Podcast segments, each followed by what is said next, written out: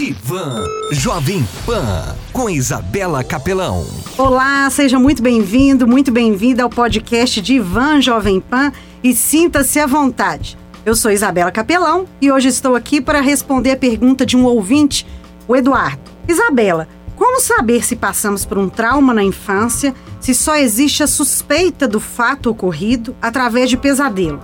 Se é fato ou imaginação, eu não sei, mas se é fato, Quais as consequências? São pensamentos que me perseguem quando me lembro de um sonho ruim. Eduardo, pelo que eu entendi, você tem pesadelos constantes de algo vivido na infância e não sabe se isso realmente aconteceu ou se é alguma imaginação, criação da sua mente. E esse pesadelo te incomoda e você acaba remoendo isso na sua mente, gerando até um desgaste emocional, né? Na verdade, a partir disso que você me contou, a forma mais assertiva de comprovar essa suspeita e saber se é verdade, se aconteceu ou não, é por meio de outras pessoas que podem ter presenciado ou tenham vivido a mesma situação. Então, procure algumas das pessoas da sua convivência dessa época para ver se consegue tirar essa história limpa. E pense um pouco também, né? Será que vale a pena? Preste bem atenção nas pessoas que você vai conversar. Eu utilizo uma ferramenta terapêutica, a hipnose. Por meio da hipnose, é possível você acessar lembranças e detalhes que podem te ajudar a entender um pouco mais desse pesadelo no fator das emoções envolvidas. Algumas coisas podem ficar mais claras e perceptíveis para você e podem te ajudar a mudar o seu estado emocional. Porém, grande parte das nossas memórias são falsas, ou seja, não tem como saber se foi um fato realmente ocorrido. Isso porque, ao acessar essa lembrança, você estará acessando a sua interpretação do acontecimento e não o fato propriamente. Pode ser uma falsa memória e não uma verdade. Eu digo isso porque a nossa mente, Eduardo, pode interpretar de maneira diferente um determinado acontecimento que ela acha que aconteceu e acreditar que ocorreu exatamente daquele jeito e fica ali arraigado. Além disso, a nossa mente também, por proteção, como estratégia de defesa, pode afastar lembranças de experiências traumáticas e depois de um tempo ela aparecer de forma distorcida ou até fragmentada.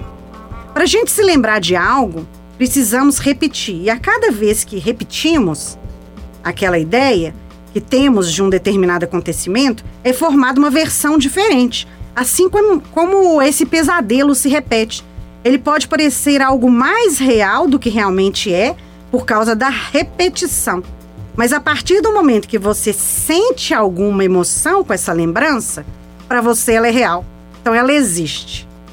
É preciso ser resolvida também, né? Bem, o pesadelo existe devido a essa experiência traumática. Eventos que ocorreram no passado e que envolvem uma carga emocional muito forte tendem também a não ser esquecidos. O que fica aí a emoção experimentada diante de situações similares àquela. Isso quer dizer que você pode ter vivido alguma coisa que causou um imenso desconforto e dor, e quando você tem esse pesadelo desencadeia essa mesma emoção guardada aí na sua memória, o que te faz pensar que aconteceu de verdade. O que você não pode ignorar e precisa realmente entender e tratar é a emoção desencadeada com esse pesadelo. Você perguntou quais as consequências de ser fato ou imaginação, ou seja, de ter acontecido ou não. Né? Parte disso eu já respondi. Não tem como comprovar, a não ser que tenham testemunhas ou alguma prova. Mas as consequências de ser fato ou imaginação para a mente é a mesma coisa. Digo, se foi algo criado pela sua mente, o trauma existe. Pode parecer frustrante, mas é verdade. Agora, a notícia boa, Eduardo, é que com a hipnose você consegue mudar essa chave, superar e ressignificar esse trauma, tendo ele ocorrido realmente ou na sua imaginação, e será possível reduzir consideravelmente essa sensação ruim, os pesadelos, a emoção negativa e esses pensamentos que te perseguem. Imagina você poder dormir bem, sem pesadelos, ter um sonho mais saudável e acordar bem emocionalmente. Vale a pena. A hipnose é uma ferramenta terapêutica que possibilita acessar a sua sabedoria interna, encontrar recursos pessoais e resolver um determinado sintoma ou problema. Você experimenta um profundo relaxamento que possibilita realizar mudanças. Então, seja de estado emocional, de comportamentos, enxergar alternativas e criar um novo significado sobre o que aconteceu.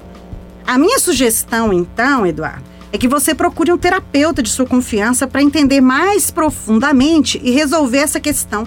E assim você poderá viver leve, bem, sem pesadelos e caraminholas na cabeça e abrir um novo caminho em sua vida.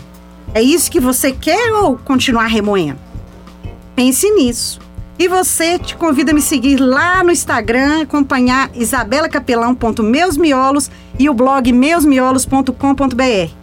Se tiver alguma pergunta, alguma dúvida, comentário, quiser bater papo, fazer terapia, trabalhar seus miolos, me chama lá no direct isabelacapelão.meusmiolos e até o próximo podcast Divan Jovem Pan. Você ouviu Divan Jovem Pan com Isabela Capelão.